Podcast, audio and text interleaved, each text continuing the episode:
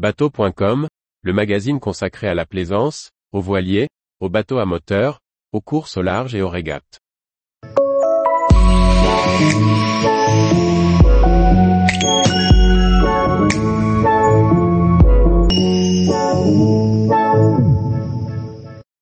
Qui sont ces gens derrière l'histoire maritime et de plaisance? Par Briag Merlet.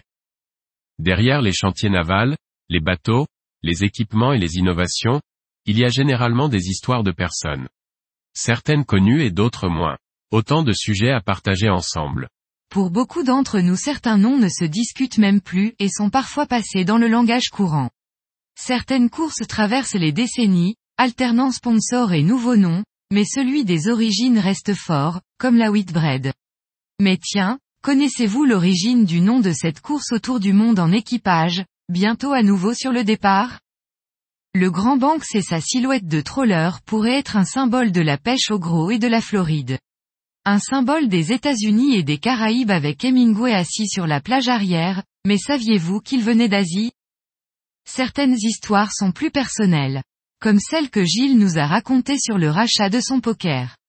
Un hommage à son père, car derrière le bateau, on retrouve toujours le capitaine.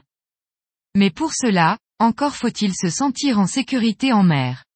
Dieu sait si le XXe siècle a apporté des révolutions en matière de sécurité de la navigation.